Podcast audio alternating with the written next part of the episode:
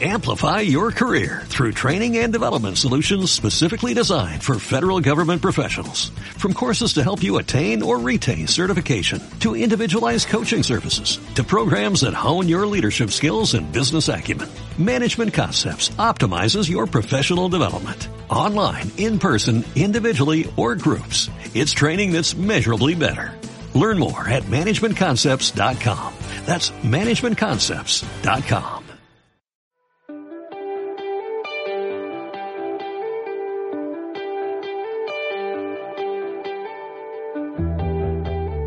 Compartiros que mm, durante mm, el viaje de novios, eh, que fue, pues bueno, como todos los viajes de novios, muy guay, eh, de alguna manera sentimos la presencia del Señor mucho en ese tiempo, ¿no? Que nos iba acompañando. Y mm, hubo una serie de cuestiones pues que nos tocaron bastante el corazón, ¿no? Y sentimos como el Señor de alguna manera nos, nos estaba hablando. Y, y es un poco lo que yo os traigo, ¿no? Eh, una de estas eh, imágenes que todavía sigo ahí como viviéndola es fue fue en Córdoba íbamos a nuestro hotel después de un día estupendo y cansado de disfrutar y mm, nos encontramos a una persona tirada en la calle era una mujer que estaba eh, pues bueno semidesnuda y estaba en bragas de hecho no las tenía subidas del todo no y estaba tirada en el suelo y, y nosotros pasamos de largo. Y la verdad es que todavía estoy ahí como meditándolo porque nos, nos impactó mucho y, y yo sentía que de alguna manera en nuestro viaje de novio el Señor también nos estaba hablando de que no nos olvidáramos de los más necesitados, ¿no? De que no nos olvidáramos de los más pobres. Y es un poco lo que yo hoy os quiero decir. Aunque nada de lo que diga después os sirva, quedaros con este mensaje. No, no os olvidéis de los más necesitados nunca, ¿no? Por favor. Eh, yo creo que es un mensaje para todos, para todos los que nos, nos decimos seguidores del Señor, ¿no? Em, ¿Cómo, a ver, el tema de, de los pobres, de las personas necesitadas es muy amplio y, y son muchas personas que necesitan y que y hay muchos factores y muchas cosas. Entonces cada uno lleve a su mente y a su corazón a aquellas personas necesitadas que, que quiera, ¿no? Hay muchos tipos de pobreza y muchos tipos de necesidades, ¿no? Bueno, yo he utilizado una palabra que es la primera de Juan 3, del 16 al 18. En una cosa hemos conocido que es el amor, en que Él dio su vida por nosotros. Así que también nosotros debemos dar la vida por los hermanos. Si alguno posee bienes materiales, ve que su hermano está necesitado y le cierra sus entrañas, ¿cómo puede residir en él el amor de Dios? Hijos míos, no amemos de palabra, solo con la boca, sino con obras y según la verdad. Yo me he dado cuenta con este toque de atención, ¿no? Que, que últimamente, eh, pues, esto que dice, ¿no? Que le he cerrado mis entrañas, ¿no? He cerrado mis entrañas y mi corazón a las necesidades de aquellos que más sufren. Y, y creo que me ha sido muy fácil olvidarme y cerrar esas entrañas de una manera muy natural, de una manera sin darme cuenta. Me doy cuenta que he cerrado mi corazón a las realidades de, de las personas que, que hay fuera parte de mí y de mi realidad momentánea, ¿no? Me doy cuenta que con el tema de la boda, con el tema de, pues eso, luego del viaje de novios, de la, la convivencia, pues es muy fácil eh, vivir tu realidad, darte cuenta de tú lo que estás viviendo y disfrutarlo y como que todo lo que pasa alrededor pues pasa desapercibido. Y creo que esto nos pasa a muchas personas en determinados momentos de nuestra vida, ya sea porque tenemos problemas, que nuestros problemas nos superan de alguna manera y no somos capaces de, de ver más allá, y también de las cosas positivas, ¿no? De las bendiciones. Estamos tan centrados en lo que estamos viviendo que de alguna manera nos olvidamos del resto. Y yo siento que en mí me ha pasado, que vivo alejada de la realidad del mundo, ¿vale? No sé qué pasa a mi alrededor, no sé qué le pasa a mis hermanos, Eh, últimamente no leo ni siquiera las noticias y cuando las leo son para ver el COVID y en qué fase estamos, más que nada en la fase en la que estamos, ¿no? Ni siquiera en cómo está afectando esto a tantas personas, ¿no? Y, yo creo que esta desconexión del mundo eh, ha hecho que cerrase mis entrañas a los demás, ¿no? Y creo que esto nos puede pasar a todos, casi sin darnos cuenta. Vivimos en nuestra realidad, en nuestro pequeño gueto, y nos olvidamos del resto de lo que está pasando. Y, y creo que también me ha pasado que nos hemos acostumbrado, me he acostumbrado a ciertas escenas, a ciertas cosas, ¿no? A estar por la ciudad y ver personas que viven, que, que están pidiendo en la calle y verlo como algo normal. Ir a una iglesia y ver a una persona que está pidiendo y, y nos hemos acostumbrado, ¿no? Y cuando ponía las noticias y, y ves, y ves cosas de otros países o de otra gente, al final te acostumbras. Te acostumbras de la injusticia te acostumbras de, gente que no lo está pasando bien y nos acostumbramos. Lo hacemos como algo normal, cuando no lo es. No es normal ni debería serlo. Porque mirar, que nosotros vivamos alejados de la realidad del mundo y que nos hayamos acostumbrado a ello no quiere decir que haya dejado de existir. Que nosotros no escuchemos el clamor de un pueblo que sufre y que está pidiendo a gritos ser atendido y clama justicia no quiere decir que, que no exista. Existe, hay un, hay un clamor, hay un pueblo que sufre y nosotros hemos cerrado nuestras entrañas, nuestro corazón. Yo así lo siento. No sé vosotros, pero yo así lo siento. Entonces os animo a abrir vuestro corazón, a ir más allá de vuestra realidad, de vuestras necesidades y, y ver que, que, hay mucha gente que no tiene ni lo mínimo para, para, para vivir, ¿no? En el pasaje también habla de, de, que, de dar la vida por los hermanos. Y me gusta esto de la palabra hermanos. Lo hablábamos, lo hablabais ahora, ¿no? De que somos una familia. Y, y yo creo que uno de los problemas que yo tengo o que he tenido que tengo que trabajar es que he vivido las necesidades del otro como una misión, no como las necesidades de mi hermano. Y creo que esto hace que las cosas sean distintas, porque es un hermano que tiene mis mismas necesidades y mis los mismos derechos que tengo yo. Es un hermano de sangre, somos hijos de un mismo Padre, de un mismo Dios, de un Dios que a Dios ha, ha dado la vida por ellos y por mí. Y nos hace iguales. Que yo tenga más no quiere decir que, eh, que, que, dejen de ser mis hermanos. Todavía es un pensamiento que estoy elaborando, no lo tengo muy integrado, entonces no sé cómo explicarlo, pero creo que es un punto de dejar de mirar al otro como una misión y verlo como un hermano, como un igual, que tiene las mismas necesidades. Y, y, y a mí esto me, me, no sé, creo que tengo que darle una vuelta a esto y seguir meditándolo. Eh, y luego, ¿no? Me, me, me interpela mucho esto que dice, ¿no? Si cierras tus entrañas, ¿cómo puede residir ¿no? en mí el amor de Dios? Al final es el reflejo, ¿no?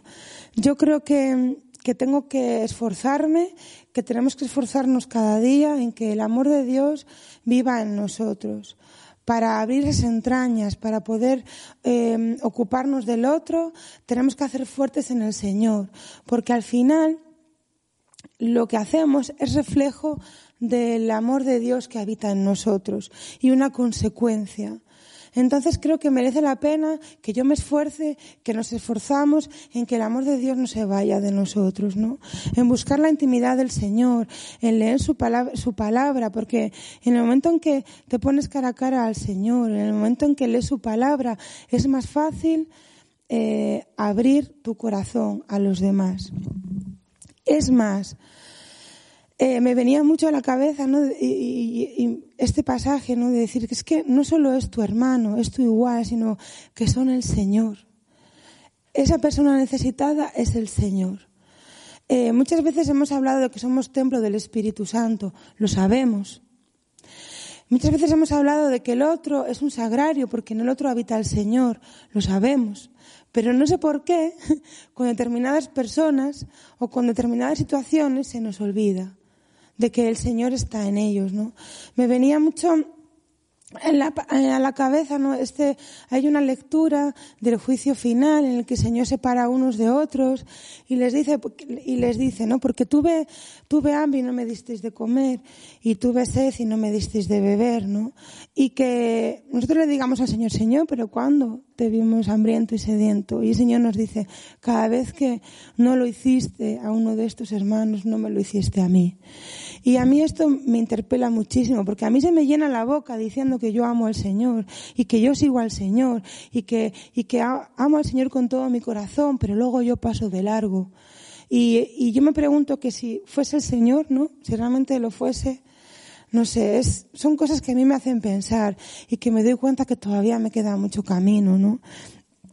Y, no sé, todavía estoy pensando en todas estas cosas, ¿eh? de verdad que eh, no soy capaz de fundamentarlo. Y luego otra de las cosas que yo pensaba es que eh, a veces tenemos miedo de lo que el Señor nos pueda pedir y pensamos que el Señor nos, nos va a pedir más de lo que podemos darle. Eh, y, y, creo que esto nos paraliza y de alguna manera nos impide eh, practicar la misericordia con los demás. Porque yo creo que el Señor no nos va a pedir más de lo que podamos dar. Eh, precisamente este domingo me he dado cuenta hoy la lectura de los panes y los peces.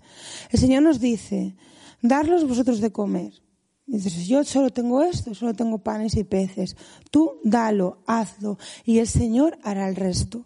A lo mejor tú no puedes hacer más, pero el Señor pondrá, seguirá su obra en esa persona, pondrá personas en su camino, pondrá situaciones, tú da lo que puedas y el Señor hará el resto. O sea, porque a veces nos quedamos ahí. Porque ¿qué pasa? Que este tema de, de las personas necesitadas es un tema muy complejo y muy difícil. Es verdad. Las cosas no se solucionan solo con dar un bocadillo. Y nos puede complicar mucho la vida ponernos a ayudar a otra persona. Es verdad, es así. Son muchos los factores. En una persona que ha llegado a la exclusión o a la pobreza, hay muchos los factores y las cosas que influyen. Y la mayoría de ellos no está en nuestra mano. Y nos puede abrumar y pensar, pues entonces, y yo que soy muy del todo o nada, yo pienso que siempre podemos hacer algo. Siempre. Siempre podemos hacer algo. Dar lo que puedas, lo que tengas y el Señor hará el resto. Y porque, por ejemplo, yo le, yo le decía a Esteban, ¿no? Hablábamos mucho de, ah, no, nosotros ahora tenemos que, que, que esforzarnos en fortalecer nuestra relación, nuestro matrimonio, tenemos que pasar tiempo juntos, tenemos que, pues eso, ¿no? Que fortalecernos en el Señor y el uno con el otro, ¿no? Y esto es verdad. Pero yo pienso que en el camino a hacer esto algo podremos hacer, ¿vale? Eh, eh, y entonces yo pienso que te animo a que en tu realidad de ahora, con lo que estés viviendo ahora y con lo que tienes ahora, quizá hay algo que puedas hacer, ¿no? Y pensando un poco en esto, me venía la lectura del buen samaritano y la he vuelto a releer. Eh, y precisamente es esto, ¿no? El Señor le, preguntan y, y le preguntan por el Mm, el principal mandamiento, ¿no? Dice, el principal mandamiento es que ames al Señor con todo tu corazón, tu alma, tus fuerzas y al prójimo como a ti mismo. Y luego, ¿quién es el prójimo? Y le cuentan la parábola del buen samaritano. Yo me he dado cuenta de un detalle que nunca me había dado cuenta. Y es, eh, todos eh, están en, un camino. Todos salen al camino y se encuentran con esa persona tendida en el suelo y siguen su camino. A veces pensamos que practicar la misericordia nos va a alejar del camino que tenemos que seguir, de la misión que tenemos que hacer, de lo que, de aquello que nos está esperando en el otro lado. Y de repente me doy cuenta que el buen samaritano también está en camino, él se para, eh, ayuda a esa persona, le cura las heridas, le sube, eh, creo que es en su caballo y le lleva a una posada. Fijaros que no, no le lleva a su casa, ni está con él 15 días, ni un mes. Él se para, hace lo que puede y sigue su camino. Entonces yo pienso que en este camino de, de fortalecer nuestro matrimonio, eh, algo podremos hacer en entre medias, ¿no? Y creo que a todos nos puede pasar lo mismo. Allí donde tú vayas, allí donde el Señor te esté llamando, allí donde crees que el Señor te esté diciendo que tienes que poner todas tus fuerzas, creo que en ese camino, en algún, en algún momento, te puede pedir que te pares. Y eso no va, no va a entorpecer tu camino, luego vas a poder seguir. Practicar la misericordia, ayudar a los demás, nunca va a ser un impedimento para hacer aquello que el Señor nos está pidiendo. Eso me venía a mi corazón, ¿no? Y luego, creo que a veces se nos olvida, cuando vemos lo de ayudar a los demás, pensamos mucho en el tema asistencial. Y se nos olvida que lo mejor que tenemos para ofrecer al otro es el propio Jesús. El mensaje del Señor. Se nos olvida que el bien mayor que tenemos es el propio Jesús y que lo que el otro necesita es el Evangelio, es la buena noticia, es saber que el Señor tiene predilección por los que más sufren, que el reino, el reino de Dios les pertenece, que el Señor nos olvida del dolor de esta gente. Y es el mensaje que nosotros tenemos que llevar. Lo mejor que tenemos y lo, lo más importante es el mensaje de Jesús. Y se nos olvida. Y y, también se nos olvida de que nuestros actos son el reflejo de ese amor que Dios les tiene. Nuestras manos, nuestra sonrisa, nuestra palabra es la del Señor, no es la nuestra. Nosotros ofrecemos la del Señor. Y pensando un poco en esto, eh, claro, eh, pensar en los pobres y bueno, pues pienso mucho en el Papa, ¿no? Que tenemos y y, y, me llama la atención, ¿no? Y yo quiero compartir esto, ¿no? En que lo que mayor que tenemos para, para dar es, eh, a Jesús. En la encíclica La alegría del Evangelio, que realmente tiene muchas cosas interesantes y que habla de los pobres mejor que yo, hay una parte que me gusta en relación a esto, ¿no? En que lo mejor que tenemos para ofrecer es al Señor.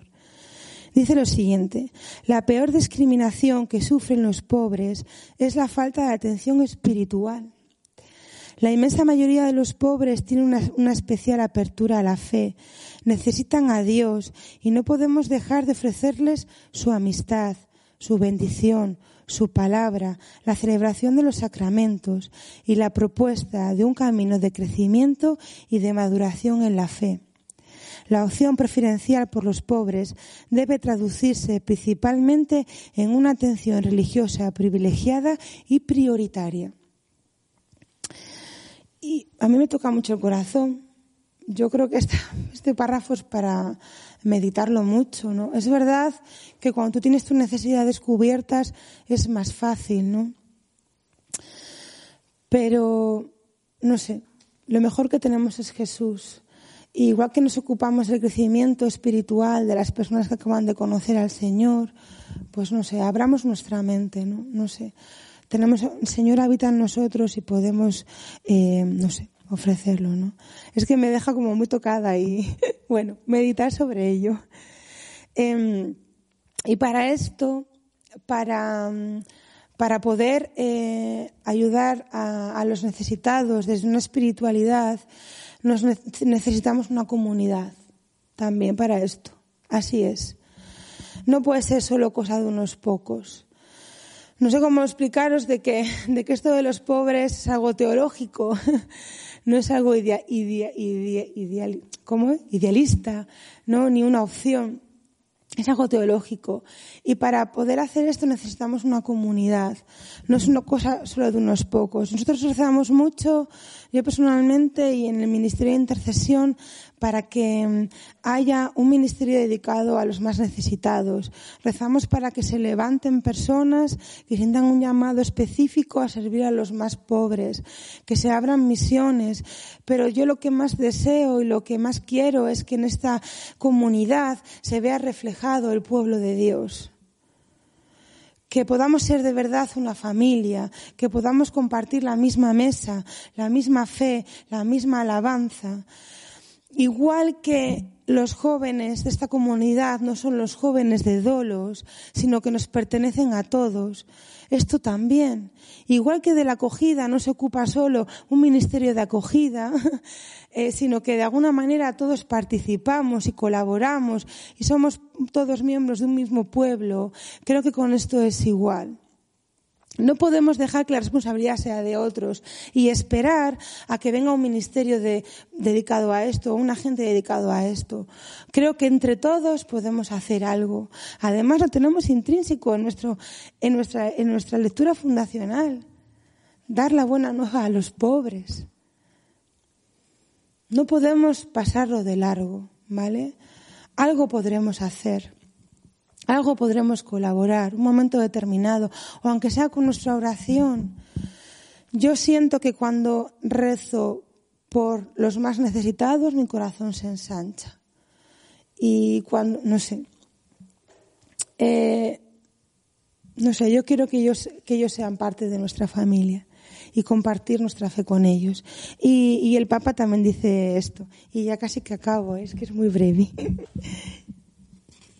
Tengo mucho que pensar en todo esto, es, no tiempo. el Papa dice, cualquier comunidad de la Iglesia, en la medida en que pretenda subsistir tranquila, sin ocuparse y cooperar con eficiencia para que los pobres vivan con dignidad y para incluir a todos, también correrá el riesgo de la disolución, aunque hable de temas sociales o critique a los gobiernos, Fácilmente terminará sumida en la mundanidad espiritual, disimulada con prácticas religiosas, con reuniones infecundas o con discursos vacíos. Por favor, no nos olvidemos de los más necesitados, no nos olvidemos de los más pobres. Por favor.